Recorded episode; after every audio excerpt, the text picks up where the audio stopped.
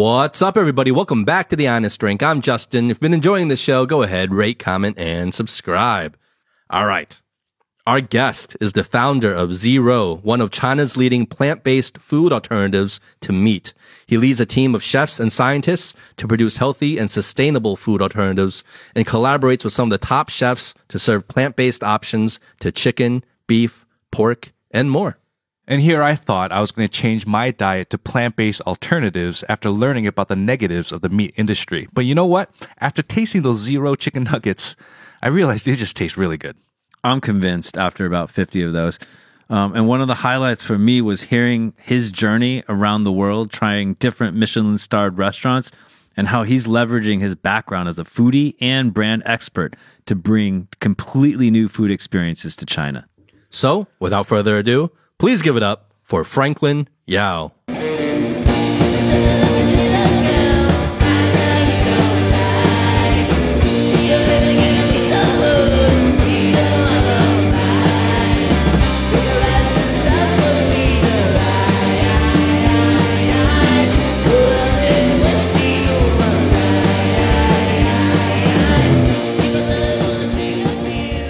Um, Franklin, cheers. Cheers. Thank You, you. uh, we have this whole setup here, so let's just kind of describe the setup we have. We got you brought an air fryer. We got an air fryer set up in the studio right right here. We got a bunch of hot sauces. Got some grapes, and we got We have grapes. That's an interesting kind of combo. and we got some Zrou nuggets. Yeah, is that what you call them? Zrou nuggets. Yeah, we just call them Zrou nuggets, Zrou crispy nuggets. They're uh, chef recipes, so it's uh, eleven original herbs and spices developed by our chefs. Oh, yeah, um, kind of playing, of course, off of the idea of uh, K- you know, Colonel, KFC. Colonel original recipe, but uh, we actually produce the seasoning at a separate factory than we do the nuggets, just to make sure that we can take the seasoning. You know, that's our that, Secret that's sauce, secret right? sauce exactly, and we can maybe even start to uh, apply it into other products. Oh, So that's kind of part of what we're doing. so the reason why you keep it separate is to keep it secret. yeah, exactly, Oh wow, exactly, Okay. yeah. So uh, why don't you just tell us all the ingredients right here, right now? Let's list them off for our listeners. and actual measurements, please. cool. Cool, I man. wouldn't even know. I just uh, tried in our lab and, you know, and, and, and just do different variations and give our opinion. And then we actually, this is the um, first production batch, but we actually went and did several rounds of testing to our community, uh, to chefs. And this is where we are right now. And also just very curious about your feedback. We might be, um, you know, adjusting it a little bit. So Zrou is plant based protein. Yeah. That's kind of like the whole Mm-hmm. idea around what you do is just to offer different products that are plant based. Yeah, I think when we first started, when I first started, and then I got the uh, kind of vision for it. My original vision is that Zrou is going to represent Chinese cuisine, and it's a ground ground pork product, and we're only going to do ground pork, and I'm going to stick to that. Three years later in the business, what you realize is it's not about what you want. It's really about what the customer wants and how you serve the customer better. So the beauty of these nuggets, if you're a restaurant, if you're uh, Nike uh, canteen, or if you're Shanghai American School, you know, it's very easy for the kitchens. Portion of six, pair it with a sauce, and it's ready to go. And so this is developed out of a thinking of what the customer wants. For example, we've got a product that sells really well right now to canteens is our beef Wellington. It's Whoa. um, it's wrapped in a pastry.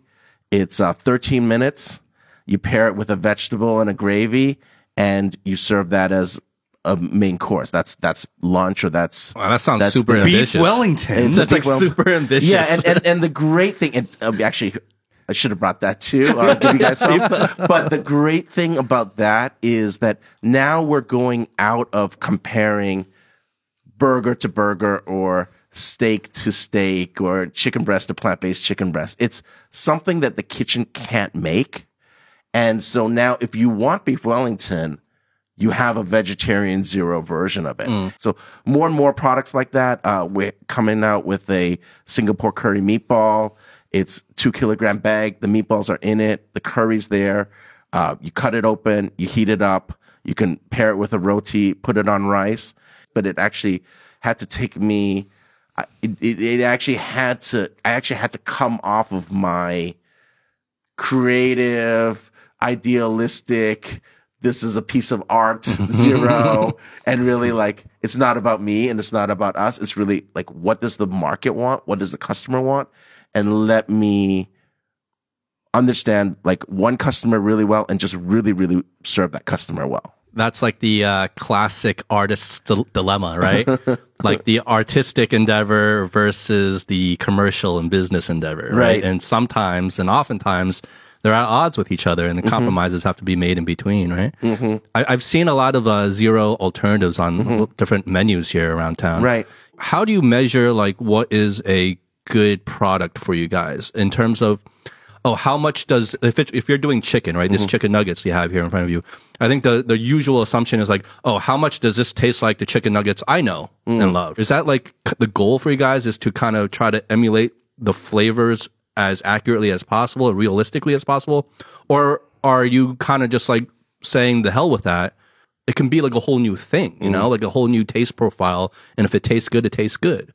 Like how much, like what's the balance between that? That's a great question. I don't I don't have the full answer to that yet because our goal is satisfaction. Is is customer satisfaction. And satisfaction first derives from taste and then it's the other attributes in China health um, is at least the customers say that it's very important in terms of what they aspire to, whether it's what customers actually practice is a different thing. And then you start to get into like, is this a good product? Animal welfare, sustainability, food safety, security. But number one driver is taste in terms of satisfaction. A lot of the times when we think about satisfaction when it comes to food is not that this is something that's in the future. It's this is something that I have a nostalgic memory of. And so you can see right from the very beginning, we never talked about ourselves as future food. We always talked about this is something that you, you have a, a, a taste memory of. It could be something that your wife waipo cooked, right? It could be something, you know, that your nona cooked, right? So, um, it could be, uh, I was in, um, uh, two years ago, we were at this uh, kind of weightlifting conference in um, in in Beijing that um, that had um, kind of a, a plant based food section, and this kind of very young young buff a Beijing guy with a heavy kind of northern accent. You know, he just came up to me and he said, "Fra- "You know, you're Frank. You're the founder of Zrou. I want to shake your hand."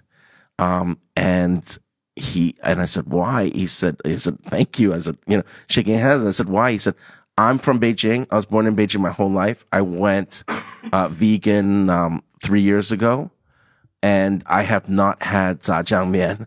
Until last week, when I used Zrou to uh, to create the zhajiang mian, so I've just um I'm just like overwhelmed emotionally just to be able to have a product that you have a a taste memory of it. Now that's his specific um kind of satisfaction here. Now go back to your question of like where this goes. The North Star is not necessarily nostalgia, even though a lot of the the index of it. it is highly indexed to nostalgia. But we have a lot of products, as you know, in China that people have created new taste memories for, like you know when you when when uh, you know Shi Cha and Lila Cha first became popular. I mean that nobody had done whatever it is that they're doing, right? If you think about it, you're um, you're basically drinking a cheesecake, right? Because you have uh, this kind of cheese topping. It's like fruity, and then there's some tea in it, uh, I guess, right? but you're really drinking sugar and you know uh, uh, sugar and, and and and fat, right? And and you're just getting it in a form that you can sip it through a straw. But right now, I'm sure if you've had shita before, you can taste it right now. You can imagine what it tastes like, that saltiness, that coolness, maybe that that coldness, maybe that brain freeze, and um, Chinese people right now have that taste memory. So, do we now then kind of create products in that direction? I almost think that would be the the holy grail of what we're ultimately trying to do. But I don't have that right now. Right now, I got these great nuggets. Maybe we should have the some of these. nuggets? Yeah, yeah, let's- yeah, let's let's get it- let's get it going. Yeah, Nuggets is super I think they've been fried, so they might be a little cold. Then I'll fry up some new ones. So Yeah, let's do it. Should we? Uh, you know, my original idea with these nuggets, to be absolutely honest, was taste memory, and for me, it's that taste of KFC. Uh, and um and and and that kind of flavor profile, like when you eat KFC, you know that original recipe. Oh, yeah. Now the thing is that people in China don't necessarily associate KFC with, you know, Colonel Sanders' original recipe here Yeah. anymore because the KFC is The menu has been so yeah, tailored to the domestic has been market. so yeah. tailored, right? Um, and we actually we we were in our lab, you know, actually for months and multiple iterations trying to reverse engineer original recipe. Like we went through every version of it, and finally just realizing, yeah, actually, you know, KFC's done a pretty good job of of of this. It's very hard to replicate. I mean, we have great chefs that work for us. Uh, we spend a lot of hours, and in the end, it's like, hey, does it have to be exactly like KFC, or can we make our own, you know, flavor profile that makes sense in the context of these nuggets that we're creating? So um, that that's that's what ended up happening here. I understand. Why do you think it's so hard to replicate KFC? Because there's so many ingredients, or just like, is, is there is there something that they're using? That well, I was told from a um, uh, kind of industry source that actually supplies part of the recipe to KFC. That, for example, KFC breaks it up into three different um, uh, vendors, even just on the flavoring, just to hide that. Wow. And um, you know what might be published or what, what might be might be uh, misled, but maybe it's that maybe it's chicken fat, right? Maybe when you do all of that along with chicken fat or cooked in the context of a pressure cooker, so like that that alchemy of flavor profile. If you're taking some of those other elements out, you can never really fully replicate. So it's Yeah. it's like why don't you just do your own thing that's inspired by this? I, I- a lot of this stuff you just you know, just like in business or in life, you just um, You find You your know, way, right? 摸着石头过河, right? Exactly. You Yeah, know, yeah, yeah. So, yeah. So let's Let's try it. Let's try it. these. Yeah, Yeah, I'm they might be starving, getting actually. a little cold, but let's, Let's just, give it a uh, try. Yeah, yeah. So, uh, just is there one particular? So, should we just eat it I would without a just sauce eat it, I would first? just eat it without the sauce first. And, Okay. Um, that's just a little soggy. It's not as. I might crisp it up a little longer. I'm not. I'm not blowing smoke up your ass just because you're on the show, Yeah. and maybe it's just because I'm really hungry. That's delicious. Yeah. It's really It good. should be crispier. Um, yeah, it'll be better if it was I didn't crispy. fry It's a little right. Fry, soggy, it- fry it right. but I the flavor sucked. itself Yeah, thank you. is Wow. delicious. Yeah, I It's wasn't delicious. expecting that. Yeah. It has a little bit of that original recipe like mm. kick to it. Mm-hmm, mm-hmm. A little bit. Yeah. No, I, I would, I would, I would honestly just eat this. Like, I would eat this happily, like And that's the point. without any disappointment of it being Zrou. And, and like- for you, it doesn't have to be something that's plant based. It might just be something that's convenient, easy, easy to cook. It's just a great snack. We don't have to, you know, I'm not, I don't have to try to convert you into plant based diet or being a vegan or a vegetarian. I just need to convert you to liking these nuggets. And, then if, and that means you're eating six less McDonald's nuggets or KFC nuggets. We're doing good for the world. Should we do another batch? Through enjoyment. Um, oh, this is I'm spicy as this shit. Yeah, yeah, yeah. That's that. That's But that, that's it, but it's, it tastes really Well, good. yeah, that, that hot yeah. sauce. I, I wanted to make a comment though, and then and you know as mm-hmm. we go through this, like as we start exploring this a little, this some of the your rationale behind things, but it's interesting, right?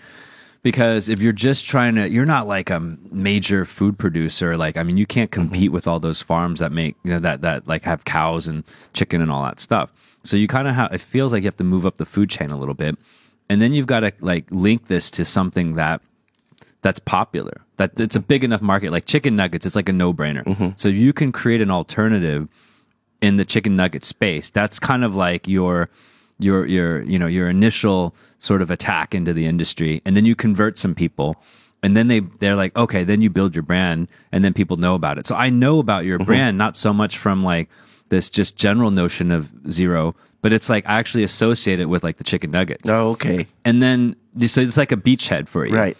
and then like you're moving up the value chain so then you can like so my question actually would be so like these these guys that you have in the or, uh, you know guys and girls that you have in the kitchen i mean that's part of your sort of intellectual property as well because if you can develop different things based off your stuff, then you can control the product. You can mm-hmm. control the taste, and you're not leaving it up to the restaurant because that can, might fuck it up, right? Exactly. Consistency. Yeah, they, they they might fuck it up. They don't know how to do it, and then people associate like that bad kind of replication, that fakeness with your brand. But if you can control it, and you start with one or two very you know focused products, and you, and then you can iterate over it. So you've like really worked hard in the kitchen, and then you get something that's like no one can beat you on the chicken nuggets mm-hmm. if it's not like a like maybe there's not the other meat based chicken nuggets can't even beat your chicken nuggets because mm-hmm. they're not experts on it. Mm-hmm. I'll pull on a few threads there. One is there's a lot of chicken nuggets in China because we have been trained by McDonald's and KFC. To- So to say that chicken nuggets is a Western product, I'll mm. bet you China eats more chicken nuggets than any other country in the world at this point. Right, just given the size of the population. Well, this, and how these many three McDonald's- people here at this table, maybe including yourself, eats more We, chicken we nuggets. account for a lot of that. yeah. that over, the, over the years. we Like, account for a lot of that consumption. We make a contribution to the GDP. right. But definitely, you know, as a treat for kids going to McDonald's, like that's probably right the the first thing. So I think chicken nuggets at this point is a Chinese product or it's a global mm. product.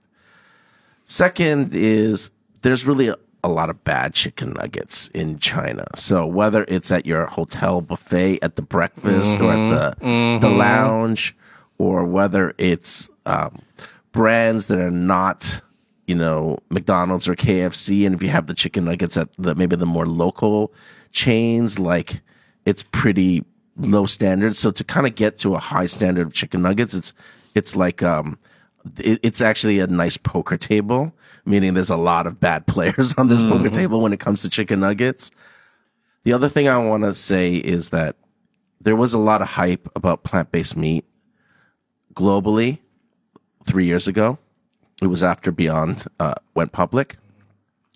And there was a lot of players that started in China uh, that I don't think were res- responsible for the category. Meaning, I just want, because this is hype, I want to get into the market quickly and I want to get my share. They just want to jump on the bandwagon. They just want to jump on the bandwagon. And unfortunately, with China uh, sealed off and not really seeing how this thing has emerged globally, and then the experiences that we've had for the first impression of the Chinese consumer here, it was not a great first impression. So it's not just about my responsibility as a brand for Zrou, but it's also my responsibility as a brand for the for the industry or the movement. And I think that is a level of responsibility. Unfortunately, I don't think we have been responsible as an industry. So I'm calling that out right now because I think the truth is the truth. We could have done better. And it just makes our job harder when you have this bad association with the category that is not even fair, but it is something that was a first impression. But okay, so I just want to stop for one second. Yeah. So what is better? What is what what was the issue? Yeah, where did they fail? In your in your well, mind? there, uh, yeah, I don't. It, it, we're starting to get into kind of like a little bit of niche of of like industry, uh, kind of inside baseball. but for example, there was a um, the first social, the first time plant based meat trended on Chinese social media was associated with a an, uh, young actress who is uh, well known for posting about loving meat, and they had paid her to do a short clip uh, to eat their dumplings. But it was quite obvious from the clip that she did not swallow the dumplings. Oh shit! and she um spat them out probably Oh, afterwards. and I think a lot of the Chinese netizens um picked that up and kind of said, "You're there's two levels here. First of all, plant-based meat is so terrible that she won't eat it." And second is you think you can trick us by Yeah. paying her to eat it? Yeah. And who what are you trying to do to the Chinese consumer? So It's a double whammy because a- like one, it's like yeah. the product's probably sucks, and number two is you're being dishonest. It- so it- it's like both like wor- two worst things. Exactly. And for example, there was a period when you could go to a Lawson's or Family Mart and you could eat, you know, a plant-based sandwich.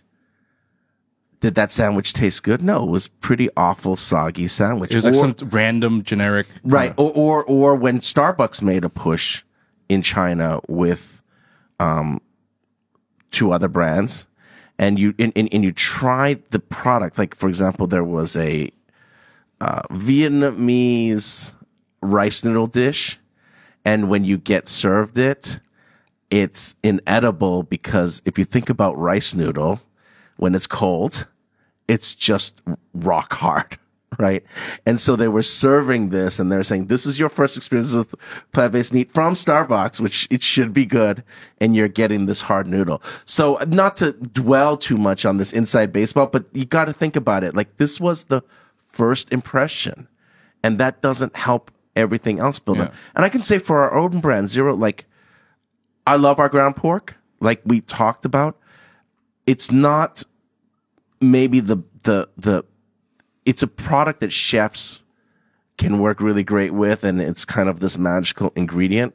But in terms of like scaling it, the chicken a chicken nugget is much easier to to use and to eat and to buy and conceptually, right? Yeah. I have a question. Um, so my wife is uh, she, every month uh, she goes vegetarian, Yeah. Mm-hmm. right? And we always go to vegetarian restaurants here. And there's a lot of vegetarian restaurants that basically serve up dishes that are basically like you know hong sao ro, but it's not ro, Mm-hmm. Yeah. right? So it's all uh, vegetarian, like gluten or Mm-hmm. you know whatever soy, and. Uh, so in terms of that, like that market, I feel like it's you know it's pretty It just big. dinged and like Justin's eyes just lit up. Like I was, I like, have I not was been like, listening to them out. anything I how know. he's saying. Like, I don't even know what how he's saying. because I want that next batch Yeah, of nuggets yeah, right yeah, now. yeah. No, go ahead. Go, I'm sorry. Yeah, but in, in, in terms of like creating uh, dishes that are palatable for the local market, is that something that you're looking to kind of maybe go towards at all, or no? We we do. I would say almost all the time the the the the food that Zrou is the context that it's served in is generally Chinese dishes. So, for example, when we serve at Nike, uh, you, you look at the menu. Uh, we might have a um, roujiamo, right? So it's kind of like a Zrou.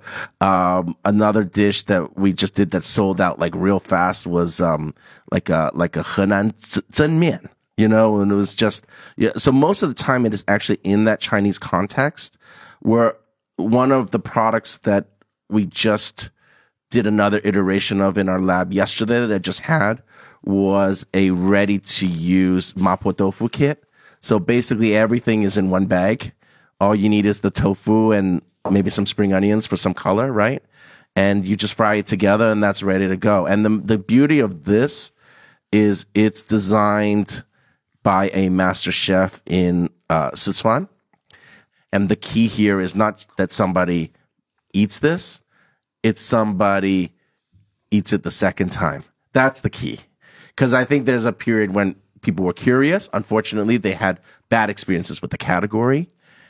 But now, when I'm getting repeat customers, it's not like I have this customer and that's good. Let me move on to the next one. It's like, no, let me, let me focus on this customer and, and go even deeper. You can't sell to everybody and you can't as an organization be good at everything. Yeah. So I, I and, and, and maybe from day one, you're not going to have all the answers. So you do have to go through a period of hands-on exploration. But at a certain point, like, you know, I used to be a management consultant for uh, a long time, I think 17 years. Uh, but you know, in consulting, we have this idea of core competency, right? And so any startup organization has to, in the end, get get to uh, a uh, you know know thyself type of uh, situation, right? Where where you know what you're good at. Is there? I mean, I, I I'm not too familiar. I don't have the answer for this, but has there anybody been doing any type of like educational marketing in terms of alternative meat, maybe the benefits or anything like that? Dude, we just crushed that, by the way. Yeah, we'll do we'll do another. And, and, and, Go ahead. and I will, Frank, and I'm gonna yeah. Load it up. Yeah, Load it up. Like how, how he's getting all intellectual and stuff. We're just like trying to chow down. But one one thing I will say, Frank, Yeah. um, as a positive, just Yeah. like as a consumer, Yeah. I didn't feel the need to like although To I, dip, right? To dip, like I mean, I, I like I like dips, but I actually was like I like that pepper flavor, so I was like 100%. I didn't want to. Um, So if we compare it to what we probably the nugget we the three of us are most accustomed to is the McDonald's chicken nugget. Yeah. If we compare it to that, this is much more flavorful. One hundred percent. we're like we're huge chicken nugget fans, right? But we're like the McDonald's. So I guess that's a Pepsi Coke kind of thing. And I'm like last week or the week before, I brought a bunch of nuggets over, and we actually bring them over kind of like as if it's like a cigarette. It's like just to build relationships. I bring over and like I, Like here, here, here. Have yeah, like, oh, nuggets, Howie, ch- ch- ch- ch- yeah, Justin, right?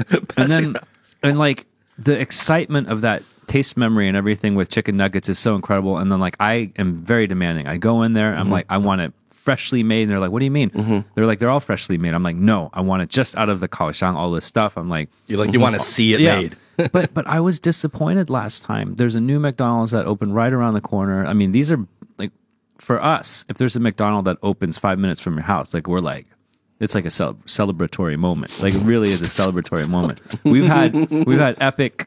Like, anyways, we can Yeah. talk more about our epic. Yeah. Ask us about the epic things that we've done with McDonald's like later. Irrelevant. And so I'm, I'm tasting this nugget. sounds and very I'm relevant tasting, to but me, there's actually. a point. There's a very specific point to the story. I'm tasting the nugget. The flavor generally tastes good. It's crispy, but then I noticed the meat itself Mm-hmm. just didn't even like it. Just it felt cheap. It felt Mm-hmm. yucky. It felt like it was just some crap. And I think that's the thing that maybe I'm starting to realize is that it's not just about whether it is a meat, quote unquote, or it is a non meat.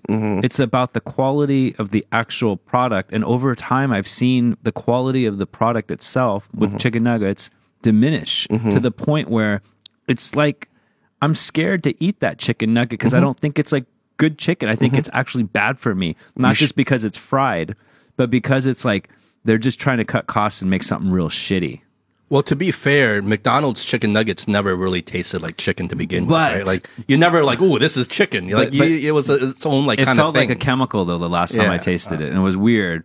And so, like, I think that's something to you know. I mean, everyone will have to try your stuff out. I can't mm-hmm. speak for them, but like, I think that notion of like quality is something that because if you're just competing against meat, then meat's always going to win because it's meat. Right. But if you're talking about like, oh, well, it's not just about whether it's meat or not meat. There's a quality aspect and a flavor and an overall holistic aspect to it. Then it's a different ball game. Yeah, I, again, the the question about are you trying to create something new? I mean, I don't know if you guys remember. It was probably forty years ago when the chicken nugget actually first came out, right? At at McDonald's. I mean, it was because they wanted to use the the scraps of the chicken that could not go into, uh, you know, kind of whole cut chicken, and like how can we create a new product and market and sell it and it, it, it took off when it was applied into McDonald's. So that's the origin of it. it is to take the cheap cuts of chicken. So that's one point. Second point, and, and what we're trying to address and not be too preachy is in order to feed us all of this meat, there are a lot of shortcuts in terms of the way animals are are raised. Okay. And we're just not charged for that externalities because we want a lot of meat and we want it cheap. Okay. Now, don't want to get too much into that because I don't think that that's good for business. Good for business again is customer satisfaction. But I think that is a reality that we are trying to address here. And what we need to do as a business is really about market fit. For example, one of the feedbacks that we got um, when it was put into a uh, children's buffet is that it was too peppery. So now maybe I need to is is the answer now that I adjust the entire SKU, or is it that I have a version like that, a kid's version. that like a kid's version, right? Well, I'm curious in terms of the feedback you got um, about the kids. Mm-hmm. I wonder if that feedback was more the parents thinking they're too spicy for the kids, or maybe the kids really enjoyed them. Like, did the kids themselves say, "Oh, this Mm. Yeah. is too peppery for me," or was it the Mm. parents being like, "Oh, I don't want my kid to eat such peppery things"? I have to go back and ask that question specifically, but that's exactly Because the maybe point. the kids really enjoyed them. and, and, and I find that in Chinese Chinese kids, Chinese kids have like this kind of flavor profile, but I think we always see the parents are always concerned about spice level for their kids. I mean that in, in my own household, it's the same thing. My my daughter loves spice, and my my my my um my wife is always trying to not expose her to spice, right? So I think it's a, it's a super good question, and there's there's one thing that's quite interesting about children if you can kind of get them to buy into some of this stuff, then you don't ever have to think about this meat versus veggie kind of thing because Mm-hmm. they've already bought in from the. bi- Oh, we're bought into chicken. Like I didn't Exactly. even, I didn't even know this scrap. I, I kind of knew the scraps thing, but like, did you hear how I described it? I was like, oh, this should be high quality fucking chicken. Yeah. I'm already so bought into this fucking thing. But let's be honest here. If you're really going to compare to McDonald's, I think one of the biggest differences is if with McDonald's you have to dunk it in a sauce, right? Because Yeah. you, you're used to it. You're just like, you're not going to eat poppin' nuggets. It's, it's actually No, not I do. I it's, do. It's a little bland if you don't dump it. in Really? the You sauce. eat it without sauce? So so that's why I have them What kind of freshly psychopath are you? freshly baked, and I and I usually That's- order fifteen to we don't twenty at a trust you. time. Yeah, that's why I No, don't shut up. It's like, you can't trust someone that eats McDonald's se- nuggets without dipping that's into a because sauce. like you get like if you don't get them freshly, That's you some know, psycho baked. ass shit right there. But what I'm trying to get at is uh, Frank's uh, uh, Zrou nuggets was just delicious. Period. Yeah. Like I didn't need to, Yeah. to dunk it. Mm. we love like chicken nuggets is like iconic for us. It's like one of my top ten favorite foods of all time. Wow. So if you could. We get it, Eric. We get it. Okay. Dude, you, I, I'm not even the top chicken nugget eater among this group. Okay, like if we had to really compare historical, You've established that, Eric. Eric. Who, who Eric do you, is getting really hot about the chicken nuggets who do you now. think's had the most chicken nuggets out of the three of us? though? This is the most Eric has spoken on any podcast. episode. oh, he's going off. This is passion. This is real passion. I love it. But yeah, so I think if you can get it right, then like you can move mountains. Well, yeah. let me let me ask you because um, I know back in the states there's a whole dialogue and de- debate about plant based stuff. Um, people who are for it, people who are against it. It's a it's a very heated debate going on. So I kind of want to just get more educated in terms of like, in your opinion, like why what's what's the necessity here to go plant based? You know, in general, like what is the main impetus here? What are the things that maybe we're not aware of or we're oblivious to that's happening? Even when you mentioned like animal welfare, the meat industry, I, I'm sure like at the kind of scale that we're processing meat in this world is probably like pretty horrific. What's like the truth behind all this in terms of why why go plant based? First thing I want to say, yeah, I'm just going to say my truth instead of lecturing about what I think everybody should do because I actually think that my truth is really about not doing that and really about making more options in the world so that the more good choice is a it, the more good choice in that direction of good is a more attractive choice and and to kind of marry business and doing good. So I'm starting first from first of all as somebody who loves food. All right. Whether it's plant-based food or whether it's you know I think we can do better than McDonald's chicken nuggets or or or, or meat, right? I don't eat steak much, you know, maybe maybe once a year, but I'll of course when I'm having steak, really appreciate it. Um, so first of all, I'm a foodie. Um, I've you guys have eaten a lot of chicken nuggets. Uh, I've, I've eaten some, but I've probably eaten a lot of Michelin stars, you know, kind of across the world. So that's kind of part of, you know, my hobby before starting this business. Just, just let me know whether it was going to Noma, you know, 12 years ago when it was the number one restaurant in the world and making a tr- trek to Copenhagen or, you know, going to Barcelona specifically, um, to see what's happening with Spanish fine dining. Like I'm, I'm a super foodie. Yeah. That's one. And the funny thing is, then so I, I get to, I was a, um, I am a Buddhist, and Chinese Buddhism is a little bit something else, and we can maybe pull on that a little bit because it is a, um, but I, I, I- would call myself a practicing Buddhist. In what I mean is, I read Buddha, I read what his words are. If I'm trying to understand the world, might as well learn from the best. Okay, and 2,500 years ago, this guy put a lot of work into trying to understand things and he was willing to teach and share, right? Uh, from meditation point of view, I think meditation does rewire your brain and it, it, it, it does change you, um, including from an empathy side or from a what is important and what is real side. So, um, I started with that. And of course, one of the precepts is do no harm. I'm not going to because I don't. I'm not coming from a background of global policy or I. I just um you know for me it's like how do we do more good? Like how do we move things in the direction of good? whether it is from animal welfare or food safety security. I mean, if you think about China is the largest consumer and importer of soy protein, uh, of soybean uh, crop in the world. And the vast, vast majority of that is used to feed pigs. And, and that is a very inefficient way to get protein. So from a safe food security point of view, that is not an, that is not efficient.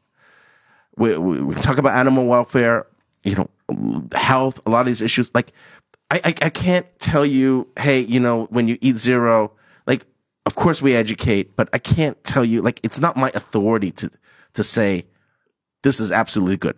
I know in my heart that we're moving this in the direction. Am I saying that everybody adopts, you know, you know, plant-based diet that this is going to solve all the world's problems? I'm not actually saying that.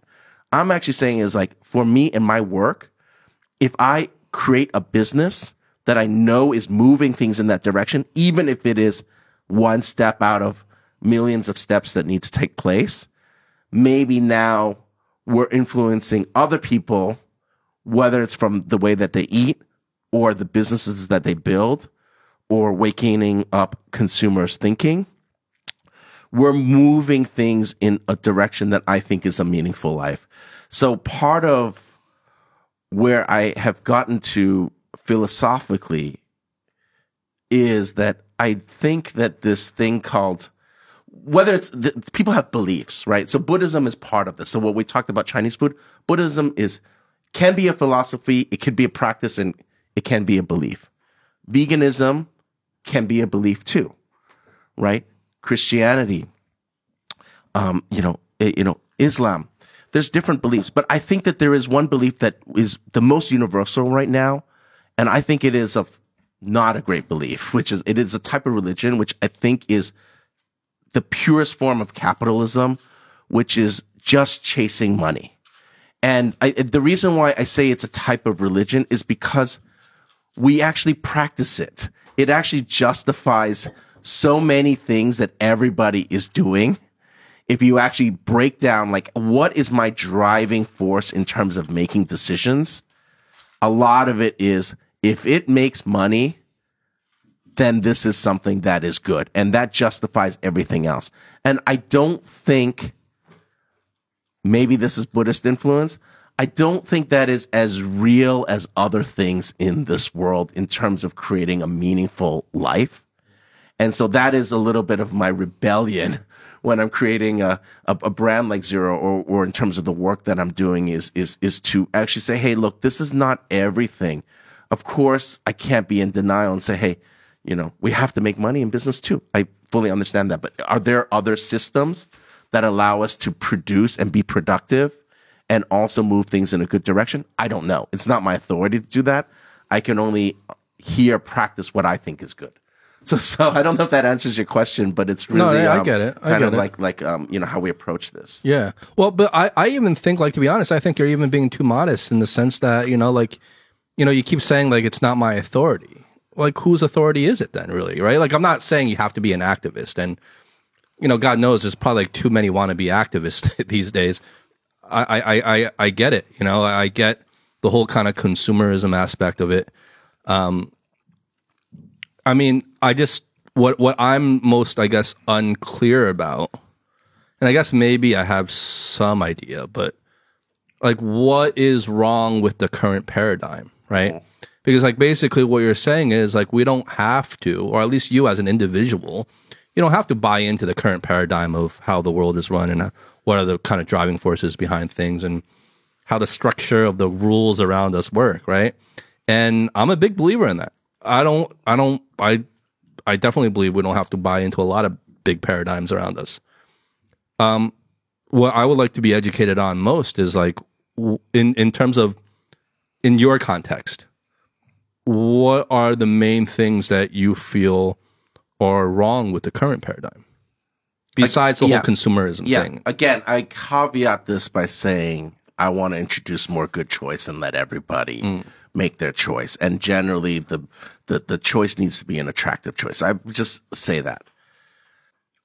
If you do go to a slaughterhouse where they're slaughtering pigs, it's pretty obvious that something not good is happening. And if you talk to people that work in that industry, I think they also feel uncomfortable with it. And I think that there is a lot of um, uh, disattachment in a different way from what you're doing. Right. So I think that we morally know that there is something not right here, at least in the way that pigs are raised or animals are raised in not great conditions and then killed. And when you're dealing with mammals, right? And the definition of a mammal, by the way, is from um, mothers taking care of their um, their children, right? That's that's the definition of mammal that you're you're you're kind of you know feeding milk to your children. So I think that there is that that that that is when you're separating that out. That's not. And again, I'm not trying to get into lecturing, but I think we know that there's something wrong with it. It's just that it's conveniently out of sight. Yeah. When you're eating, you're you're actually disassociated from that when you're enjoying that pork chop, right? Again, it's it it, it, it it's it's it's um so that's one thing. Second thing, as I talked about, it's not efficient. So if you're using 10 pounds of soy protein in order to produce one pound of pork, that's not a good balance. Could we um, eat less pork and eat more soy protein in order to balance out? You know, China's got to import a lot of food, right? China's not food independent. It relies on the even if we say, hey, the pigs are the the soy is imported, right? So there's a lot of things that are inefficient with that system. I think we can talk about um, you, you, you know you know climate change and how food is actually the largest contributor to that. So and then I think when it comes to health, you know, something like gout is um, an increasing problem in in China, right? And so if you look at you know gout from you know red meat and seafood versus uh, soy protein that does not contribute to um, to gout, right? From a health perspective. So I think that the, everybody has different reasons and everything for for for what they're doing. And I'm not coming here to talk about these things because again, they're not. These are not things that help help you sell. Lecturing and um, it's not good business uh, to to think I you know. And also, I'm not trying to say we need more vegans and vegetarians, right? I'm not trying to convert anybody, and I think that's a little bit of um, you know maybe separating out uh, uh, kind of maybe the the vegan movement, which I think is absolutely well intentioned and and good and people are really acting out their beliefs and we are absolutely aligned with that mission. But they are around trying to get more people as part of their tribe to follow the same belief right? I think our philosophical approach is different is i want to target meat eaters. I want to target you justin so that you're eating more of my nuggets. Mm. Because what? You're getting your protein here right? You're getting it in a, I'm not going to say a nugget is a healthy thing no matter what, but this is healthier than a chicken nugget. And so you're getting it in a, in a better way. Maybe, you know, you contributed to, to one less chicken slaughter, right? And maybe that makes a difference. So I'm really targeting you and I'm not, I, I don't want you to be vegan. Yeah, I you're, want you're you not to- like I trying to stand on a moral no, high yeah, ground. No, here, I'm so. not. I just want you to enjoy an option that is also aligned with some of these other alignments towards good. So that that's hmm. all we're trying to do. It's it's it's very much about choice. Yeah, it makes sense. I mean, I I appreciate your position on this one because it I think it feels like it's more gradual and it's not like dogmatic and you're not trying to like change people, but you are providing them like a what you think is a positive option. You believe in it yourself. Mm-hmm. Um, I'm curious about like this. Well, let's just talk about like mm-hmm. more practical side. Mm-hmm. Like, how much science does your do you and your company um, actually um, research? How far are you going on this thing when you're balancing taste versus the health aspects of this? Yeah. In terms of technology, first of all, I don't think you can make anybody eat anything because of technology. So I think a lot of the early marketing was like, oh, this is future food and oh, this is there's this technology here. Technology is actually a turnoff, I think, for consumers. Well, right? especially when it comes to food, it Especially doesn't when it, doesn't to- translate. Exactly. It doesn't translate. So I think a lot of the messaging is like, hey, let me get investors into this thing and let me talk about it as a technology. And oh, I forgot to change the message when I'm talking to consumers and yeah, and, and It's like and trying to eat astronaut food, right? It's Exactly. like it's a gimmick at first, but then it's like no one nobody wants wants to eat No one wants astronaut food except as a novelty one time, right? So that that that that's not helpful. Now, um, where we're getting to as an industry is more speciality. Is the secret ingredient for Impossible is this thing called heme. If you I think if you follow the industry, it replicates some um, kind of blood or that kind of iron irony taste, and that's what Impossible hangs its head on there are now startups that are producing heme. There's and and they want to commercialize it. And they're not trying to build companies that compete with Impossible there. They're not trying to create their own brands. They're trying to provide that heme to other brands to make their plant-based meat products better. The the industry is like super. I can imagine that it's just so complicated. Are there is there like an equivalent company or something similar that's been successful that what you're trying to do, but not plant based? Because you're trying, you're basically creating solutions, essentially food mm-hmm, solutions, mm-hmm. and you're basing it on a, a slightly newer model because there's compelling benefits mm-hmm. behind that. But what's the existing sort of Zrou, but on the real meat side and providing solutions? Like, is there are there models there that you're looking at as well? I think this is unexplored territory as well. And I think this is also new, the idea of food solutions. And it's coming, there's several factors that are moving towards this.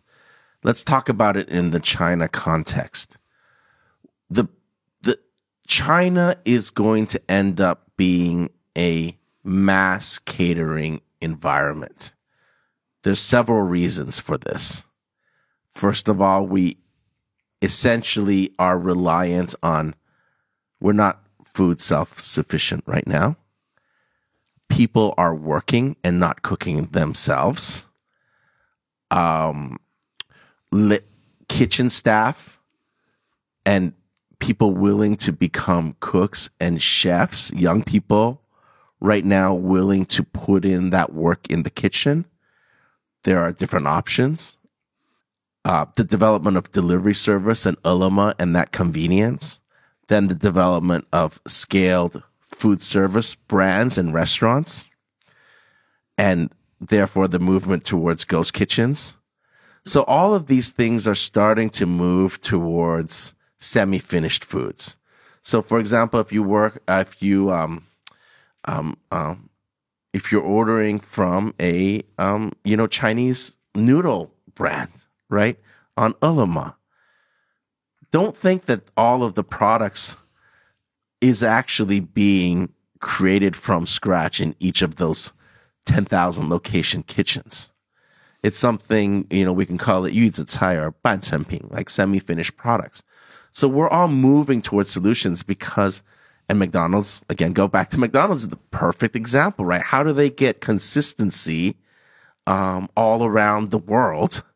But even just within China, whether it's on the chicken nuggets or the Big Mac and the sauces, right?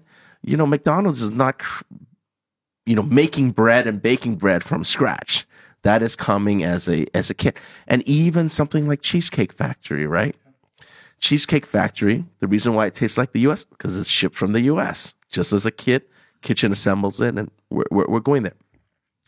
So we're we're moving towards efficiency because of a lot of these factors, but essentially, we're not in our homes in the traditional way where it might have been 150 years ago and creating everything. We're not at the farm producing all of our food and then preparing everything from scratch, right? And and and moving from again, refrigeration is an innovation. I mean, if you think about China 20 years ago and cold chain in China versus cold chain now, with that, you know, having being able to deliver things frozen is is actually a, a- um, an enabler of of this movement. So to answer your question is like, is there a good model here? Well, I think that model is actually being built right now.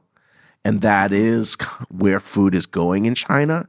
Hmm. And then we'll have a few special places, specialty places where they're creating everything from scratch, and maybe you're paying 1,000 RMB per, uh, you know, It's just not eh, practical. per, per, per, per meal as a specialty experience. But for the most part, we're eating in a scaled way, and now food solutions are being created to that scale. Hmm. So there's not necessarily a final solution just yet. like but my my then question is like is that is that good like like do we do you want to be part of that movement where then we're just creating layers and layers and layers and layers and then ultimately like we're detached from everything Well, how do you inject some good into that movement? Because that movement is is happening. Even if I could break down for you the five things that are bad about it, it's kind of useless because that's where it's going. Right? If you say, "Hey, um, what do you think about food that's going to be cooked by robots?" If that is what's going to end up happening, and I think that there's evidence that that is going to end up where where we're going here, there's no point of me kind of building a revolution to overthrow the robots because you know that's where things are going here um, so it's like within that how do we inject uh, more good into that and again when i rallied against late stage capitalism earlier. It's not that i'm saying hey man re- you know well it's not like i'm saying let's start a revolution against capitalism. That's not what there there are better people than me at at at doing that in you know you know in in history. And um but um it's like well given the fact that we are in a commercial world how do I inject more good into that how do I do it? How do I do as much as I can you know you know w- within that context rather than to fulminate against reality and in some ways like shout at the skies and say this is wrong one two three four five and not get anywhere with that versus let me try to do something in my small part because i think if we spend too much time um rallying against things that we thought about in our point of view which is always subjective and then share that, then you start to become an advocate. And not that an advocate is a bad thing. It's just that's not what I am. I am a I'm, I come from a business background, so you know that that's kind of what I can do.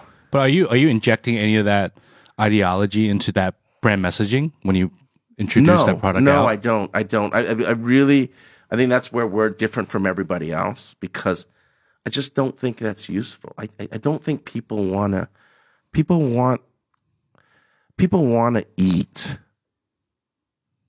for several reasons, but two of the big reasons are one is when you're really conscious about it, that enjoyable experience. And that's one part of it another part of that is um you know as a communal experience right as a, as, as a second part and sometimes it is mindless and therefore you know it's really just about convenience and let me just get this food in and let me just move on with the rest of the world or let me watch a tv show or you know something on my phone or go scroll through douyin while i'm you know you know munching away and again i, I don't think that's you know, I don't think that's our target customer. Then, you know, we want conscious consumers that are thinking really about what they're eating.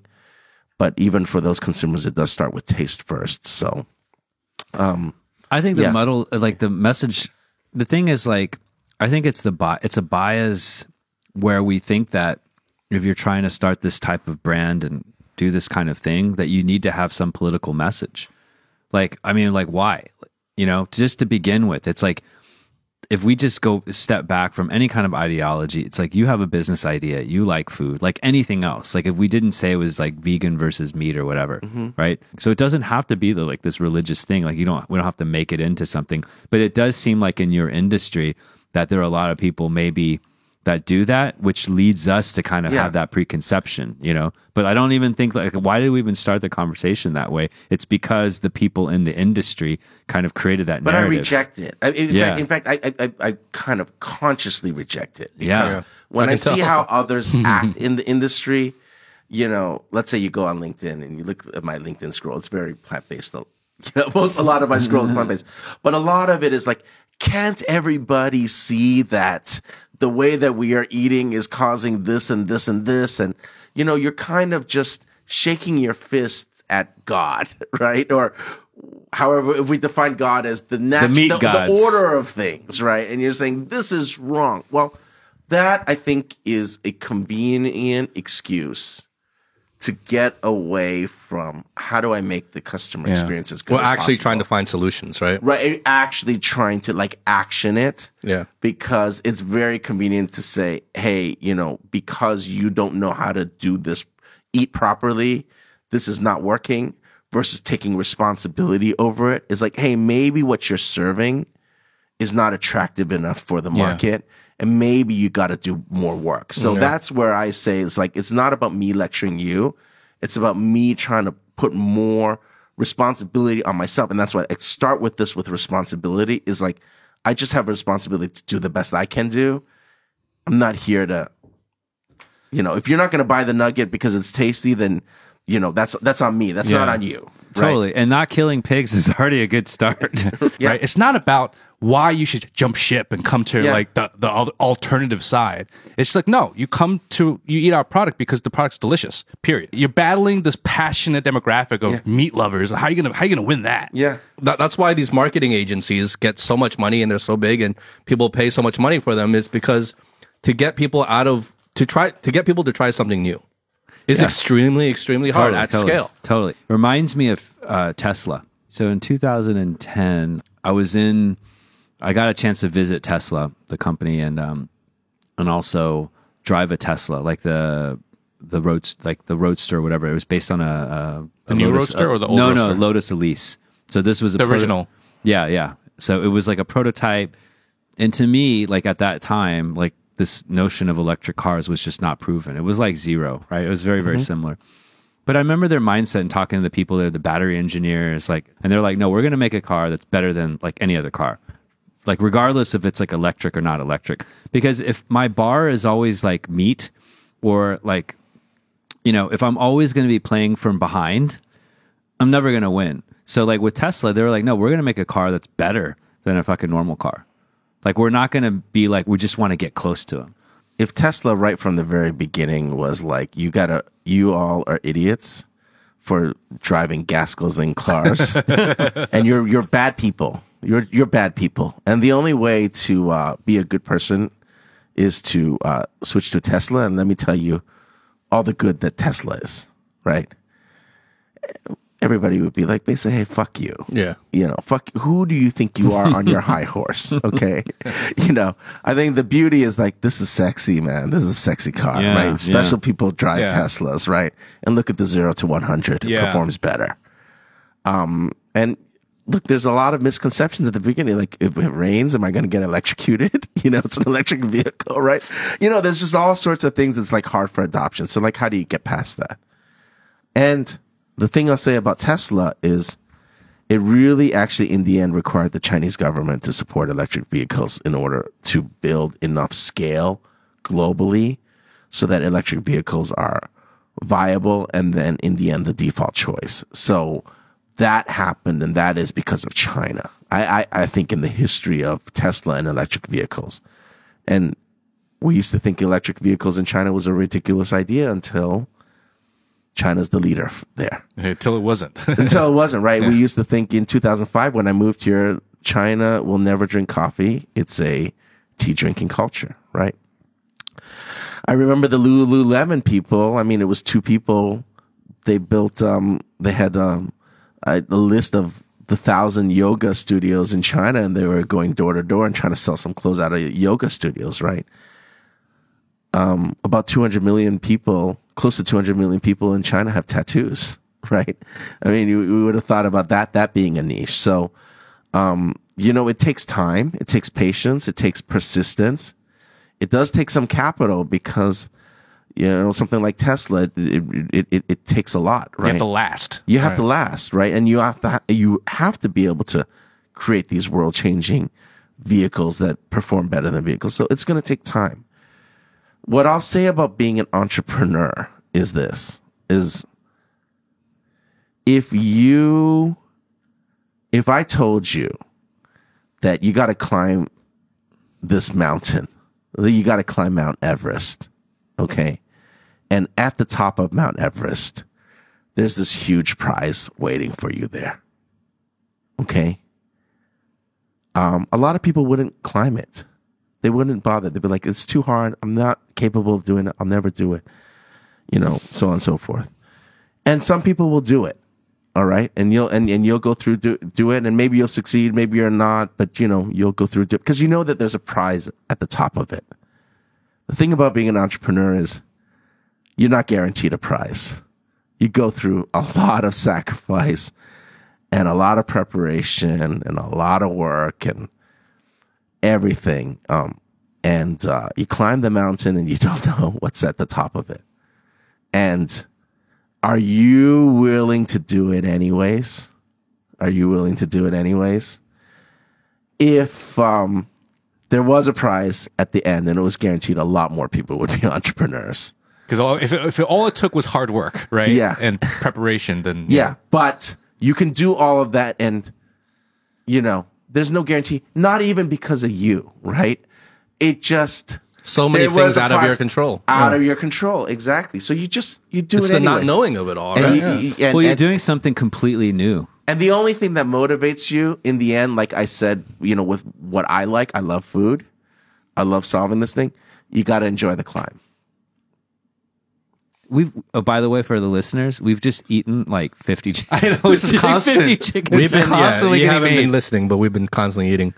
Wait, uh, Frank, Frank, where, where, where are you from again? I know we started off before Yeah. we started recording. We were talking a little bit about this. Where, where, where are you from again? Yeah, maybe 'Cause we'll you get, sound, maybe, you sound we like an ABC. get a little bit off of the serious business topic and, Yeah. and then maybe get Let's into like fun race relations in the United States. Okay. Um, yeah, the, the very fun topic of race relations.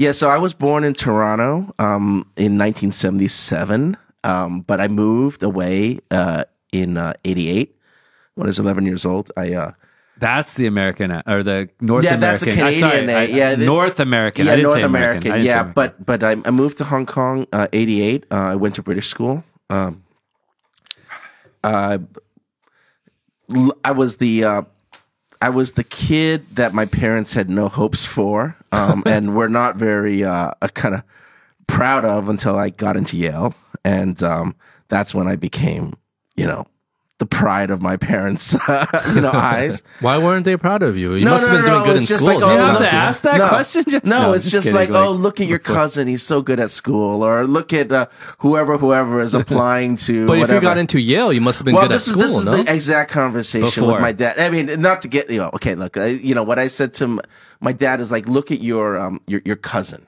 Okay, his dad promised him a Porsche if he gets into an Ivy League school. Wow. And I and I said, Dad, what if I get into an Ivy That's League the prize at top of Everest. right Will you buy me a Porsche? Will you buy me a Porsche? He said, That's impossible. Of course I'll buy you a Porsche if you That's get into impossible. Ivy League. So he had so you. little faith that you would Yeah. get into an Ivy League. Yeah, like, of course you get a Porsche, right? I'm not into cars so much, you know, that's not my thing. But um, you know, uh, late years later, I said, "Hey, Dad, where's my Porsche?" He said, "Your tuition is the cost of a Porsche." so that was kind of his out of it. Um, yeah, so I went to Yale. I studied economics and East Asian studies. Um, I worked in New York as a consultant for six years, and uh, moved back to China in. Uh, I moved to Shanghai in 2005. Um, you know, where it was a very different Shanghai, and it was still Very a lot of things. A lot of things were unformed back then. So- 2005. yeah, yeah. So even though I speak with an American accent, and you know, for me, um, going living in America for the first time at the age of eighteen, coming from an international school background, and um, and kind of experiencing America in that way, I think I think as a, I'm kind of an outsider in some ways, an outsider insider to the American experience. Um, yeah, it was an interesting, interesting. Um, Why? Because like when you were going to school, y- there were no really other races. Everyone was. Well, was when I went to Chinese, or- school, it's like if you say, "Hey, you know what race is Sunil?" I'd have to think about it for a few seconds, and I'd say, "You know, he's Indian." But like first day of Yale, like all the black people had found each other and were hanging out with each other.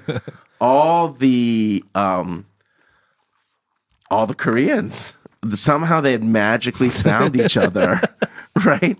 And um, it was like everybody segregated really quickly, and it was such such a the new experience for me Yeah. that after a while I was like, I got to pick a side. Yeah.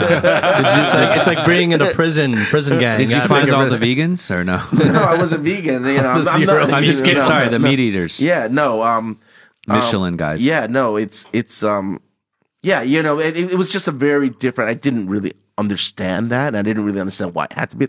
But again, I that's that is the reality. But but I think for an outsider to come to that, it's it's it's it's really a new experience for me. And I'm still I think trying to reckon with that 18 years later. I, ended up, you know, um, you know, my wife is um, um born in America, grew up in Chinatown, New York. So now I have much more understanding of that Asian American experience. But when I grew up, you know, when you're growing up in Hong Kong, even though you're at British school, nobody calls you a C you know- word. Yeah, c word, right? nobody, nobody ever calls you a c word. Nobody, you know, you're you're you're largely surrounded by people that look like you, Yeah. and so you, you just don't don't don't. Yeah, I feel like the picking on the bullying would be more like the typical, maybe like whether it's like physical appearance or maybe the size, stature, right? It'd be like other things. Yeah, like other the, than- like the the non-racial. My my roommate, um, he had transferred from the U.S. Naval Academy. This is Yale, and um, he said, "Hey, um, welcome to America, but I just want to say." I don't appreciate what you did to us at Pearl Harbor.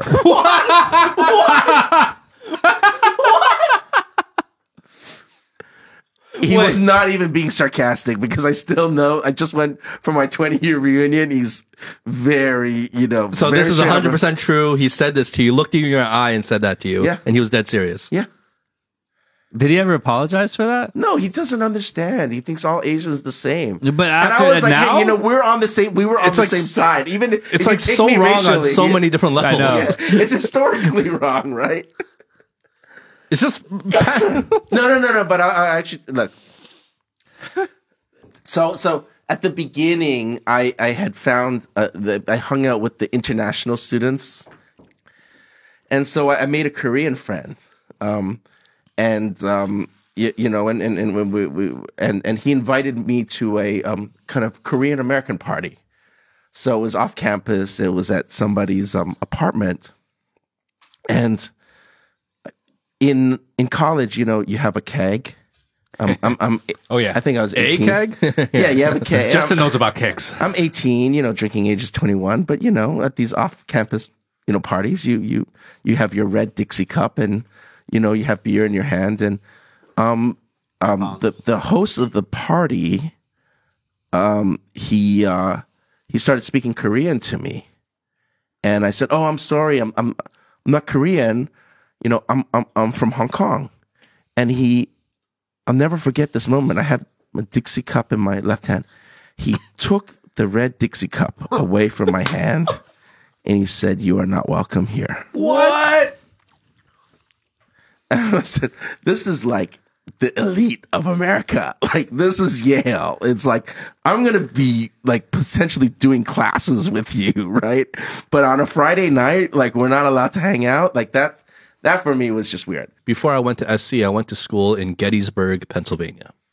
And if you know anything about the history of the Civil War, you know Gettysburg is one of the sites of the major battles of the Civil War. Um, the biggest rally site of the Ku Klux Klan was three miles down from my school. And so I went there for one year before I transferred out.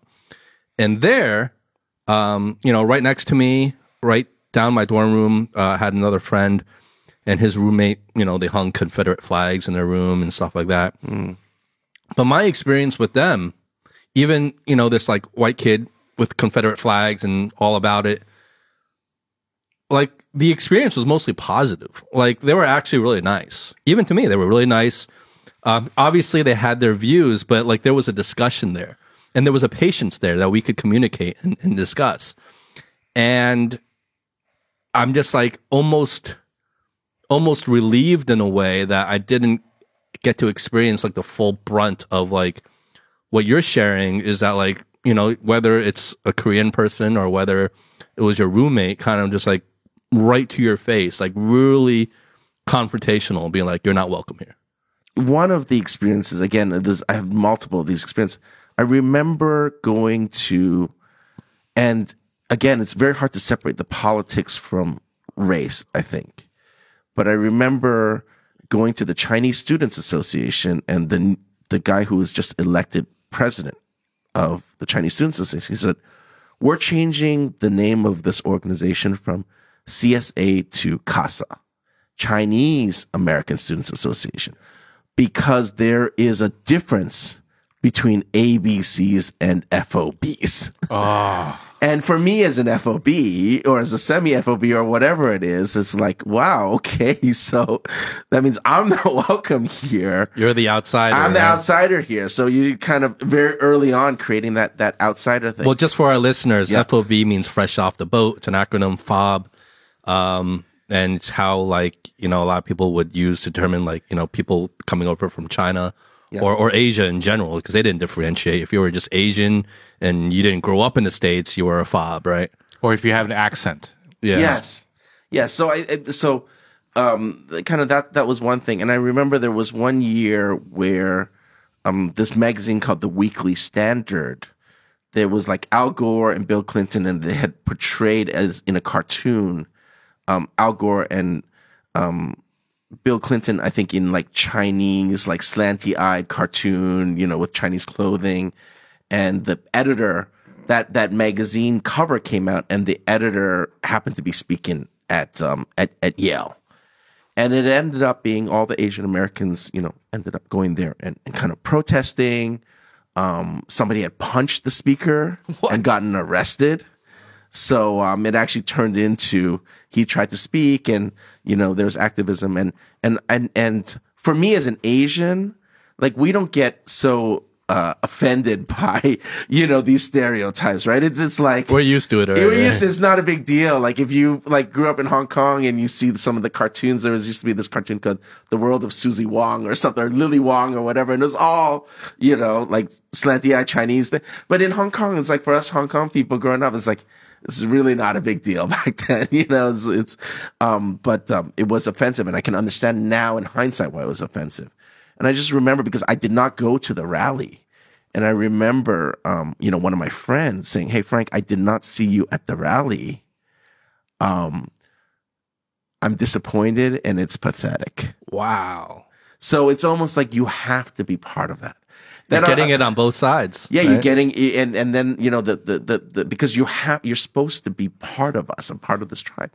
But it's just, I didn't grow up with some of these things. So I don't really have the context for why this is offensive or why we as a group need to stand up for ourselves as Asian Americans.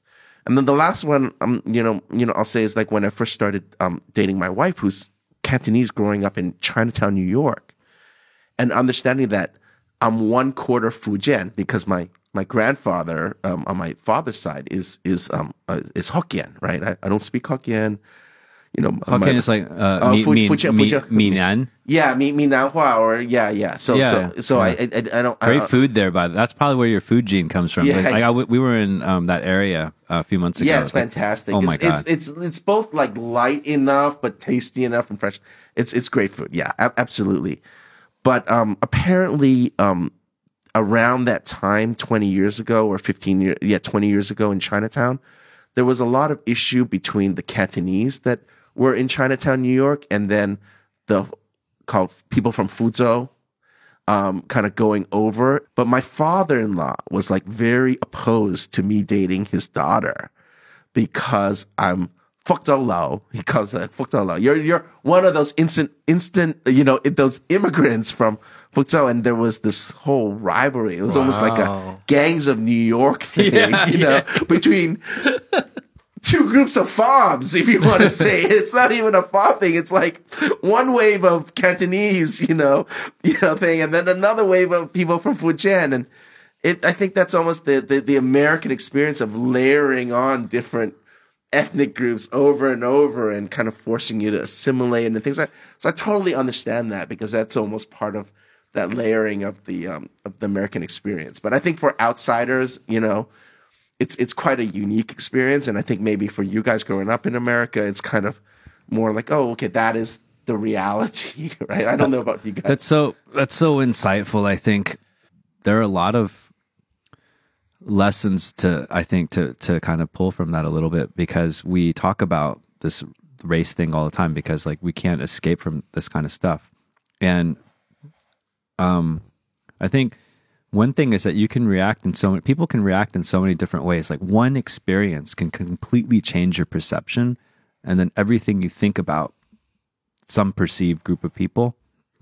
And like Justin, you met some people maybe on the surface that like you didn't have a whole lot in common with, or that we would judge in a certain way. So you just had an honest conversation. And then they didn't turn out to be terrible people, although they held some views. And then maybe like that experience with you changed their perception in the future. Who knows? You know, it certainly didn't hurt. And it's like this thing that you're talking about, just like, you know, just try to do things in a good direction. You might not be able to change them completely. So I think that's really interesting that like if we keep in kind of an open mind, we might be able to influence people. And then I think the other thing is like when you had all these experiences, it didn't make you think that much more negatively about this people to your credit because you grew up in an environment where it's like, why would you like why did you get so offended by all that stuff? You weren't exposed to that kind of stuff. So you're just kind of like I didn't you didn't really see it. So you didn't really understand. So when someone took away your cup or whatever it is, maybe you were kind of offended at the moment. But I don't sense that you like held a grudge against No, no, these- no, no. This is 20 years later.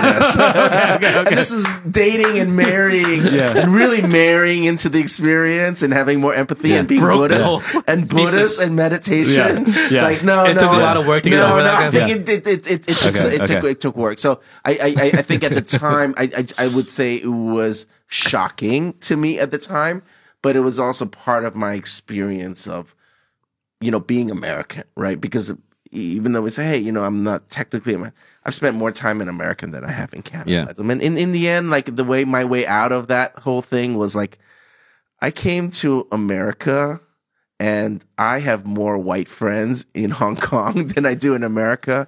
So I better better meet some white people here. So I ended up joining a fraternity and rushing a fraternity and you know, really just to meet white people. Get the white experience. yeah, yeah. So so that's kind of in the end how I kind of solved it because I got to get the full experience, right? Whether Asian American or Jewish American or Anglo-Saxon or Black American, you know, best way is Yeah. to join a fraternity. That isn't that a li- like maybe that's the lesson here. It's like you got to get the full experience. And Yeah. and we just don't we you know we get that one snapshot. We meet one person and then we leave it all to luck because if that person's an asshole, then forever their entire race or group or whatever and mistaken associations. It's like it's not even that race. It's like we we assign people that aren't even from that race and be like, yeah, yeah, welcome to America, you know. But uh, we don't appreciate what you did, Pearl Harbor, right? But it's like it's because of that one snapshot that we we we we base our entire life's assumption on that one thing, and like this this this whether it's veganism or like eating meat Yeah. or you know all this stuff, it's like just get the full experience because if you get the full experience and you still feel that way, okay, fine. Right. Yeah. Well, for that example, in terms of like your roommate that said that to you, I don't, I don't even know how much there is in helping him because I don't even think it has to do with experience when it comes to him because he's like the, the, the Pearl Harbor didn't even happen when Yeah, he was yeah, alive. yeah. So he's, it's not even something he experienced but himself. we don't know like what There- There's so many things wrong with what he Well, said. But but but I would I would challenge that and say like first, if we look at the bigger picture, those are outliers. So don't base your judgment on No, that's what I'm outliers, saying. That's what I'm right? saying. Yeah, and then number two is we want to feel outraged. Human beings just want to be like, you know, I'm checking my WeChat moments. Like you want Outrage this culture, person right? to be a fucking idiot and criminal. You want them to be like that. You want them to have no excuse and be like, you're messed up. But the reality is that most people aren't messed up, and then we just have this like outrage. But if we just spend a little bit of time like uncovering what happened behind the scenes, then you're like, oh, there was a real reason for that. well, what, what did you say to him when he said that to you? Like you're in a room with him, right? He was your roommate. Like how did you react to that? Were you like, uh, let me get out of here? Or were you? You're- my bad. I, I, I think I'm gonna make it Pearl Harbor every I night for you. Yeah. I don't know if I kept it in my mind or I actually said it out loud, but my first experience is like we were on the same side. we fought on the same. Even if you peg me as a Ch- Chinese person, uh, we were on the same side. I don't know if I said that. I I, I can't really remember. I just more remember like, man, you really don't know. Like you're, you're actually you really really, know. genuinely, you know, ignorant and you know, and and and so. But but I I think. I think it's part of the human condition to be tribal. I, I just think that that is part of what we're built in, and I think that is a lot of what we're. Um, there's good things about being in a tribe, right? Community support, all these things, and I think in different societies we have different levels of tribalism, right? I mean, when I first moved to China 18 years ago, it's like, man, Chinese people are kind of semi-tribal between the provinces too. They'll say, "Oh, person, whatever, those people from that province are Yeah. all like that, Yeah. right?" But um, not so much because in general we are kind of vast majority Han here. Um, um, so I think that in some ways, kind of that racial thing, and then you know, when I go to international school, it's like anti-tribe. It's like very much like we are part of this third culture of kind of truly global people, and I think anybody who has kids going to international school here, um, you know, probably have that experience. So I think that's just we just recognize that's part of what is kind of the human condition, and that is what we navigate. And we just don't need to buy into that narrative if we choose to opt out of that, but understand that there's reasons why this narrative exists. Um, the one thing I'll say here, kind of top it off, is that um, I have kids that were born in kind of born in New York, raised in um, Brooklyn, but have been back here now in China. So they're kind of American born Chinese, but they're going to a school here that is very, um, the school is very patriotic. So, you know, she sings the national anthem, raises the flag. And um, her whole experience, because also because of COVID, since they moved there here, they haven't been back to. In the last seven years, they've been back to the U.S. once, quite briefly. So for her, her whole world is China, and um, she doesn't ever want to leave China. Um, she generally Why she said that? yeah, she says, you know, for college, you know, I, I want I want to be here for college. And anytime How old is she again? She right now she's twelve. Yeah, she's twelve. But um, when you when I mention America to her, it's scary for her. It's like a negative. It's a negative, right? Because you know you see on social media, We you know know, why. yeah, you know, we we all know right, right. There's a lot of things on Douyin that doesn't portray the U.S. in in a negative light. It, it probably generally is producing, uh, showing the U.S. in a declining light. All right, I think that is a general narrative, and you especially get that narrative when you have young kids. I think it's underestimating America, right? America, no matter its problems, has a lot of fundamental strengths. How that works, again, I'm not a predictor of the future, but America's a great country too. Um, so I try to remind her, you're American too, right? And this misunderstanding that we have between these two countries, like for both of you, the good that you can do in this world later is to try to bring these two countries together. And you guys are the only ones that can truly do that because you are Chinese and you're also American. And um, I think it's going to take that tribe or type of, you know, next generation to try to reverse what our generation or the Yeah. generation above us is kind of fucking up right now. Well, that's really interesting that you're actually having that kind of conversation with your kids right now because, you know, Howie and I were new fathers ourselves, right? Um, the challenges they might face, you know, growing up, you know, and and for them especially not to get so suckered into one side versus the other, right? Um, you know, because if you live in America, you can be sucked into that informational bubble. If you live in China, you're going to be sucked into Yeah. this informational Yeah, bubble. the flip side's happening in America for the young, uh, the young yeah, generation. they go on TikTok listening or about whatever. China. Yeah, so Yeah, yeah. so it's the same thing is happening on both sides, and so it's like it's really scary because it seems really tough for kids to avoid being so sucked in because it is so polarized. So like, where is this like little ledge you can stand on in terms of like this middle ground and seeing the the world? And that probably comes from more interactions, more experiences traveling, living on both sides of that fence and really seeing for yourself. I think that's what it's done for me personally. I'll speak for myself, right? And so n- no amount of someone talking on a podcast or a video I could watch could really override my firsthand experience of having been raised in America, living here for so long, and kind of having some sort of understanding of, of both sides. And you know how do you how do you kind of pass that along in an even better way to your kids in the future? That's that's a very scary thing to think about. And I think it like it ties back to some of the things that you're trying to do with getting people to you know challenge some of their assumptions. And it's like how do you allow them to discover the world as in, in as many ways as possible so they can get that full experience. And then then they can make the decision after that because you can't tell them that this chicken nugget is better or that chicken nugget is better. But the rest of the world is telling them that there is a you know better this is chicken this, nugget. yeah this is like the best chicken i mean this i'm taking this too Yeah, far. yeah, yeah. but this is like the best one. And and like justin talks about the firsthand experience and like i think we we we developed some more nuances and shades to to that thought. I think from well, from the Buddhist perspective, it's actually actually about not thinking. So when you're deep in the meditation, you're actually just not even there anymore. You don't have any narratives or any any, any thoughts. So when you're when you're in a flow of meditation, you start from a point where all I'm all that is real is my breathing and that is the only thing that actually doesn't all of these other things mm. Whether it's my stress from work or my son should be doing better at math or oh you know how do i talk to this investor? Or um i made a bet on you know the denver nuggets and that's going well you know whatever it is right all, I see what you did there. no, no, no. I bet against LeBron too for three rounds, so that that was not very good. Um, you know, all of those things aren't there anymore because those things are not actually what's real at the moment in terms of the breathing.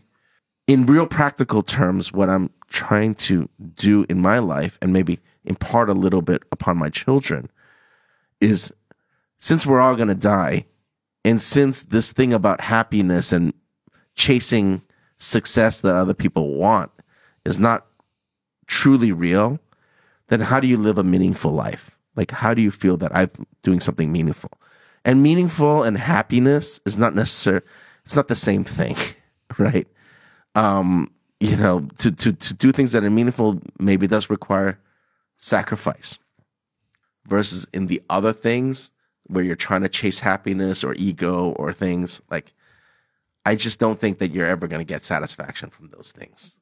Even you know I, I, I just I, I I don't think so. So i just do I wake up every day and you know try to try to try to do things that are meaningful whether that's as a father or as a business person or as a somebody who thinks about you know society or just living in china in these very special times right it's not so fun as it was in 2005 right but we're still here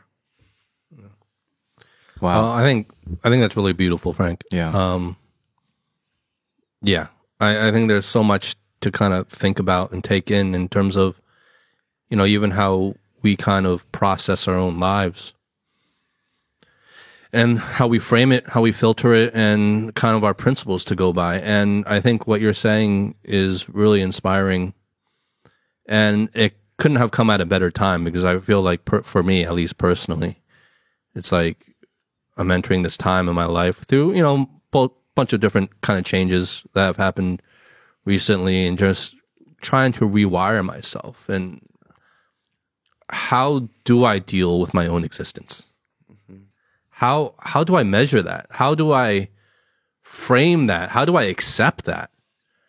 And I mean, we're not going to get into un- unpack all that here, but it's like but I, I, what I'm trying to say is what you're saying just now really hits home to me. So anyway, that's a long way of saying thank you for being on this show. thank you Thank you for everything you're doing. And you're welcome back anytime, man. I appreciate this. I appreciate you guys. Awesome. Yeah. Uh, where can people find you if they want to connect with you? Uh, we just set up a YouTube page, uh, World of Zrou. Uh, you search Zrou, Z R O U, in WeChat. Um, you'll find our um, um, channel. Uh, we we we do some pretty cool content. We've we filmed a documentary um, in Sichuan, just going through Sichuan food and uh, foraging in the mountains, and um, you know going to the markets in Sichuan and combining it with Zrou food. Um, you know, search us on Dianping, Ele.me, you know, support the restaurants that carry Zrou.